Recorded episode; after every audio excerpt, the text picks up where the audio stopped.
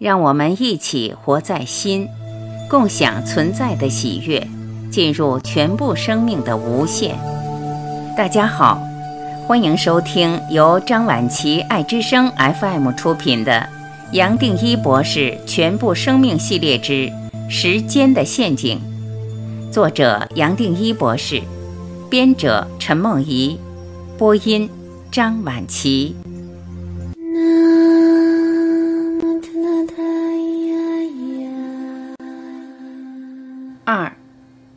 时间中的非时间。假如读完前一章满满的物理学，你还没有被吓跑，我最多只能恭喜你。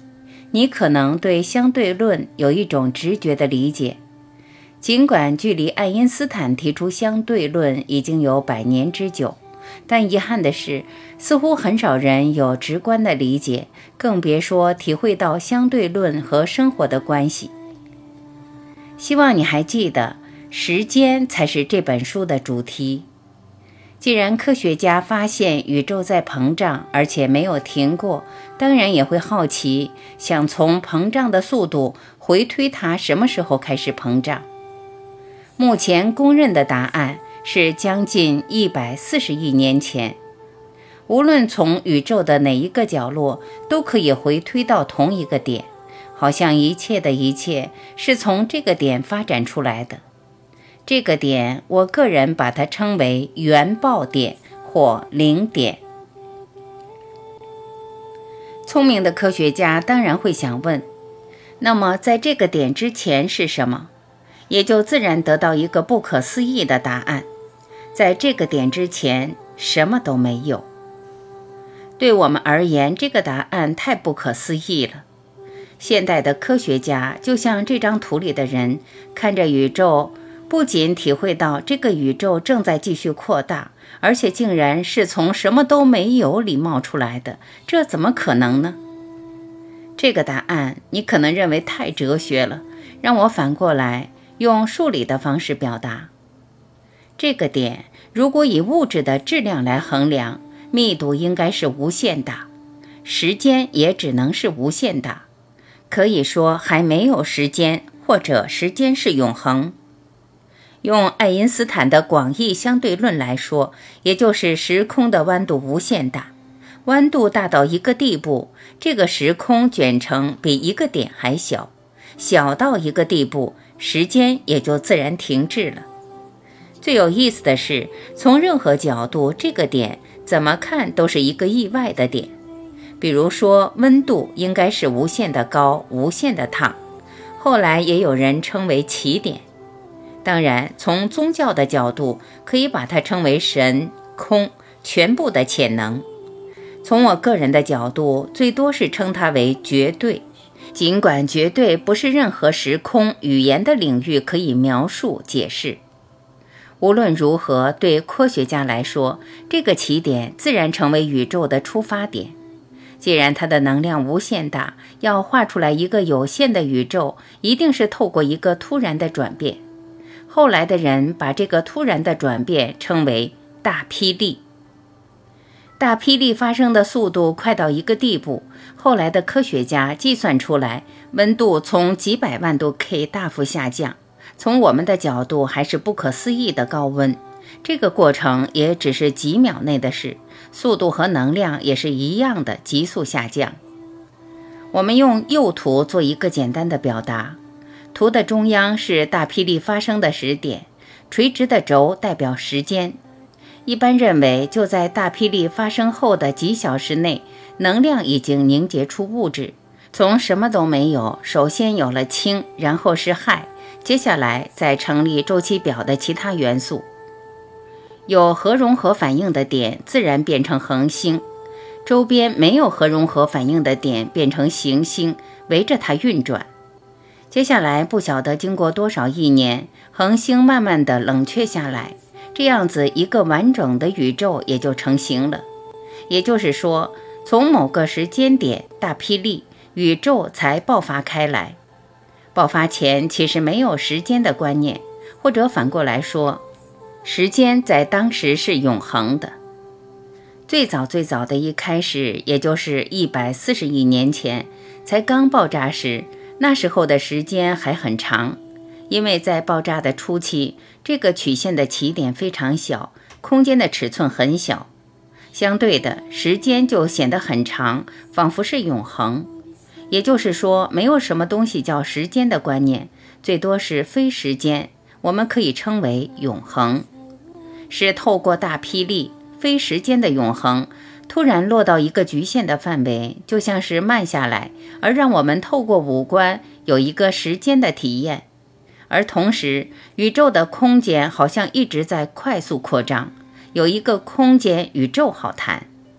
这个大霹雳的理论，现代的物理学家几乎都可以接受，基本上已经含着绝对的观念。还没有成立这个宇宙前，时间是无限大，是永恒的，甚至可以说没有时间的观念可谈。是大霹雳之后，才有物质，有了我们看得到的宇宙，突然冒出来一个局限，出现时间的观念。时间最多只是在一个局限的范围，宇宙、人间可能运作。时间的观念离不开我们的认知，也离不开人类的观察，更离不开人设计出来的设备的观测。所以，时间本身是个相对的观念。物理学家计算出来，星球的初始能量越大，燃烧的核反应越剧烈，也就越早消失。举例来说，一开始爆炸能量越大的，可能几亿年或甚至更早就结束了。至于我们的太阳，大约在四十六亿年前生成，差不多还可以再存在五十亿年。这些恒星是透过热能才会膨胀，而可以和重力向内的吸引力抗衡。如果热反应消失，也就自然会塌陷，到最后不光是把自己吞掉，甚至把周边任何物质都吞掉。这就是物理学家后来所称的黑洞。喜欢看科幻片的人，一定都看过电影里对黑洞的各种想象。有些认为黑洞会吞噬一切，也有些剧本把黑洞当做一种充满未知体验的可能。就像下一页图夸大的表达，这个人在想象黑洞是怎么回事。如果把手伸进去，无限大的重力会把我的手拉断吗？还是会让我进入另一个世界呢？很有意思的是，黑洞和大霹雳一样，都是起点。在黑洞里，重力是无限大，时空的弯度无限大，而时间是永恒。现代的物理学家认为，黑洞本身也在帮助这个宇宙不会消失那么快，而且几乎每个星系都有黑洞。光是我们的银河系正中央，现在估计就有几万个这样的起点。黑洞和大霹雳这些起点，为物理学家带来没办法解答的两难或悖论。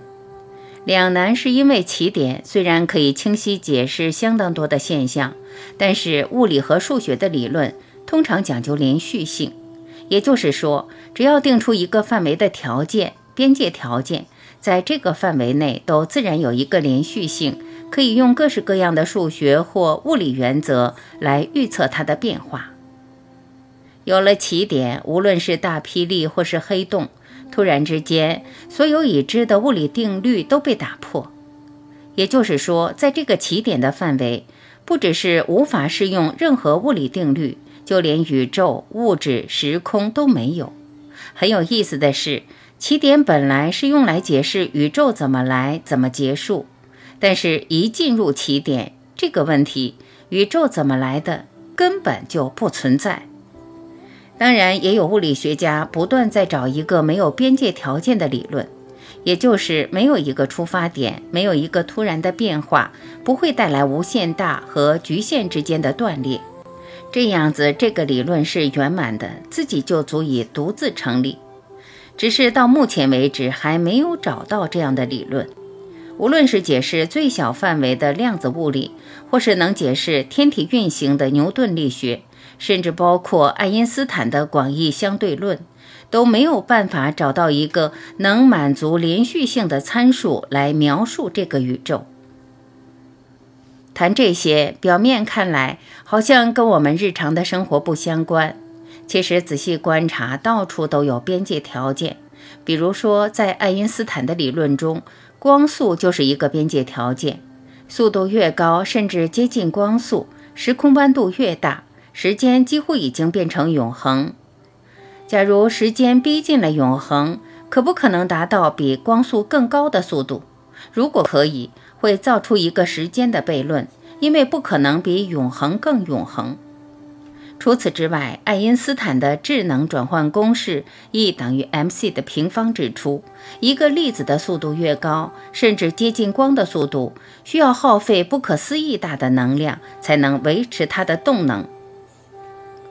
美国芝加哥的费米实验室或瑞士日内瓦的欧洲核子研究中心，有好多物理学家透过高能量的加速器去加快粒子的速度。希望可以发现更小、更基本的粒子，而可以进一步对宇宙的结构做一个解释。然而，这种加速所耗的能量相当大，再怎么加速也很难达到光的速度。就好像光的速度对四度时空的世界是一个门槛，我们跳不过去。相信你也听过，透过智能转换公式 E 等于 mc 平方的计算，一公克的质量。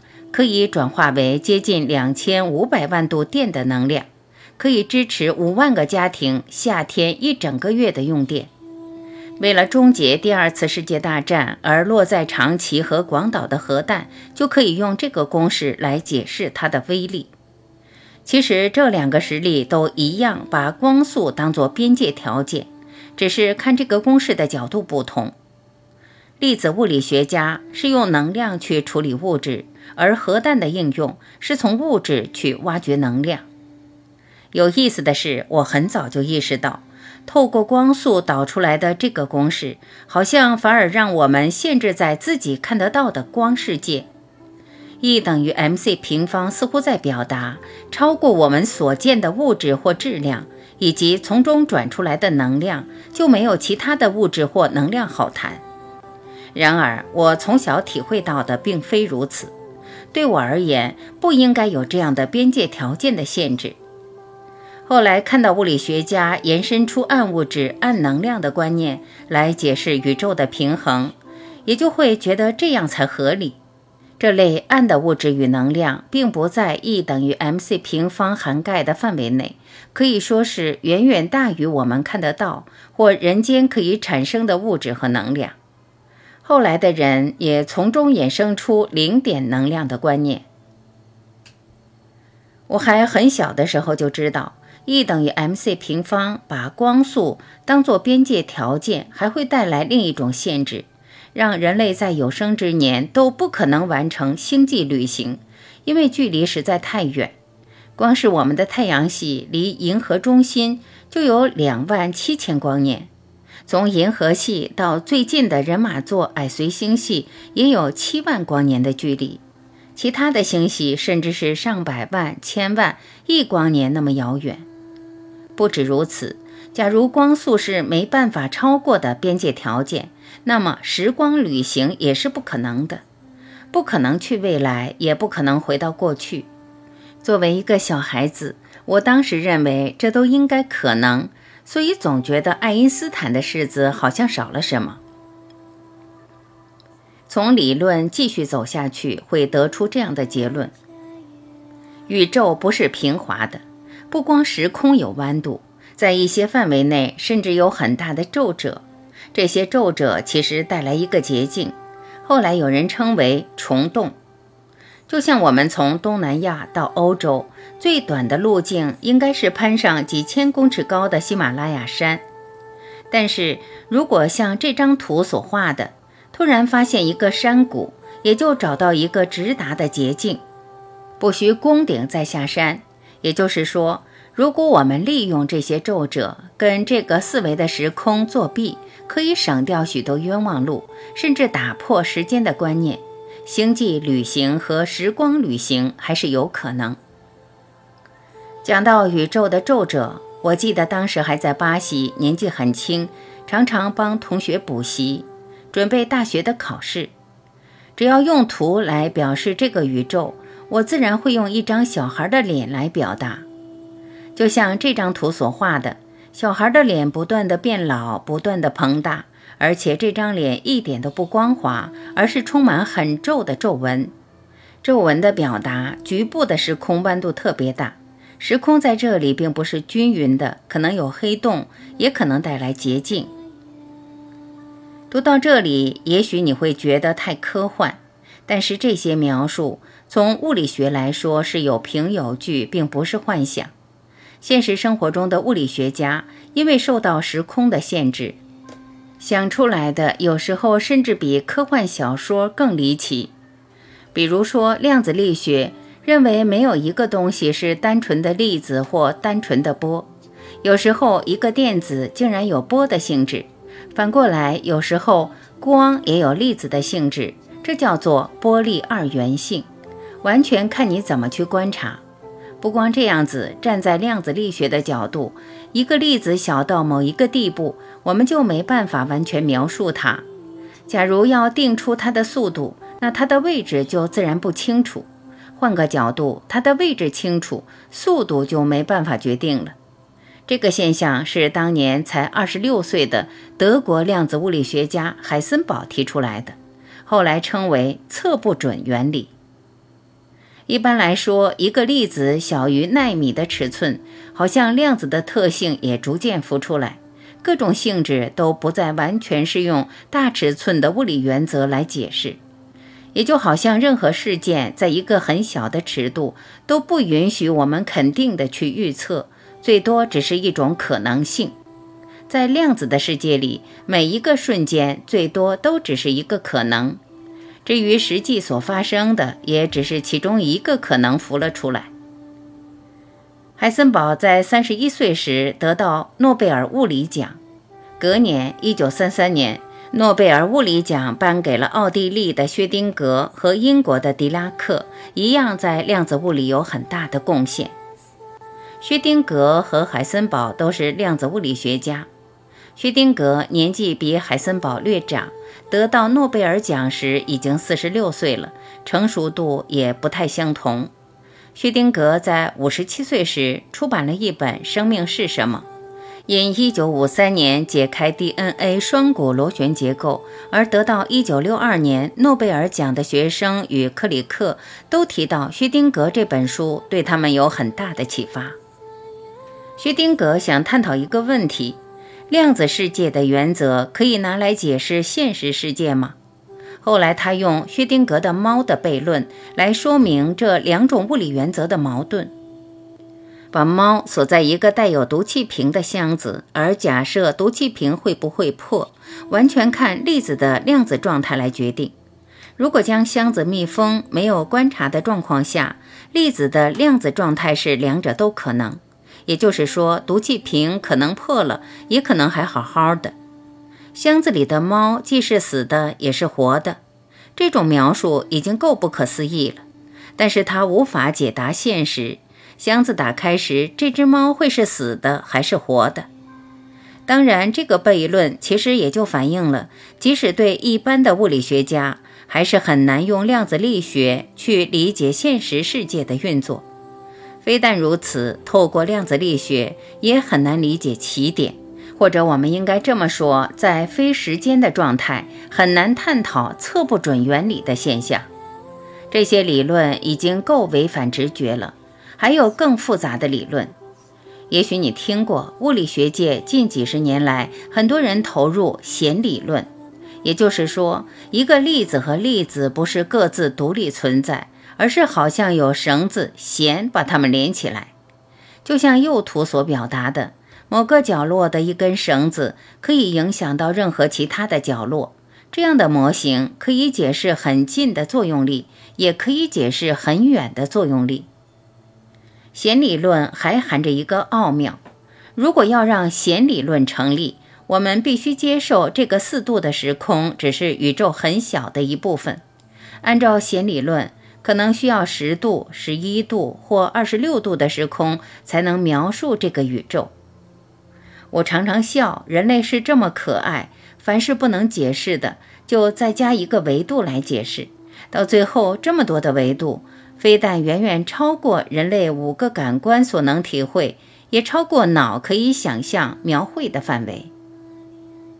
物理学家会费那么大的力气想出这么复杂的理论来解释真实，正是因为人类受到自己觉察的限制，必须借助其他工具或是范围，对物理学家才够清楚。然而，因为是我们看不到的范围。很难透过我们的五官去验证是对还是错。和这些理论相比，相信你会同意，前面谈的时光旅行其实不算太复杂，不能说它不可能。回到时间的主题，在物理学的角度，时间已经失去了绝对的地位，而物理学家也老早透过起点的理论，接受了非时间的观念。时间只在我们看得到的显化出来的世界才有意义，但是即使是在这个显化出来的世界，非时间的观念一样随时都有，随时都存在。不光在大霹雳前有，在任何起点、任何黑洞都有。从另一个角度，我想表达，物理学家梦寐以求的统一场论或万有理论，从我个人来看是找不到的。因为它本身忽略掉了非时间的运作，而且非时间就像他们所提出的暗物质和暗能量一样，远大于我们可见的宇宙。只要观测的工具越来越进步，自然会发现更多现象，而这些现象也会自然衍生出来新的物理定律。然而，这种衍生是永远数不完的。就看我们手头有什么工具或多少耐心，也有人会称为创意。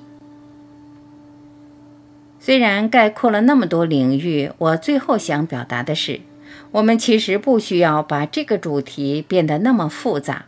我个人认为，人类过去的出发点并不正确。在有在显化出来的宇宙，想透过起点找到非时间生命的全部绝对。这种做法本身是不可能的，再怎么费力也找不到。也因为如此，自然为现代的物理学家累积出那么多矛盾。其实还有一个方法比这个简单多了，也就是我这本书想分享的。就我个人的角度，从任何时间的范围都可以找到非时间的出口。这样的出口到处都有，倒不必大费周章。到大霹雳或黑洞去找，它随时都在，一点都不需要费力。这样的出口，我在全部生命系列称为醒觉。我知道，对没有物理学背景的读者，这两章可能比较难。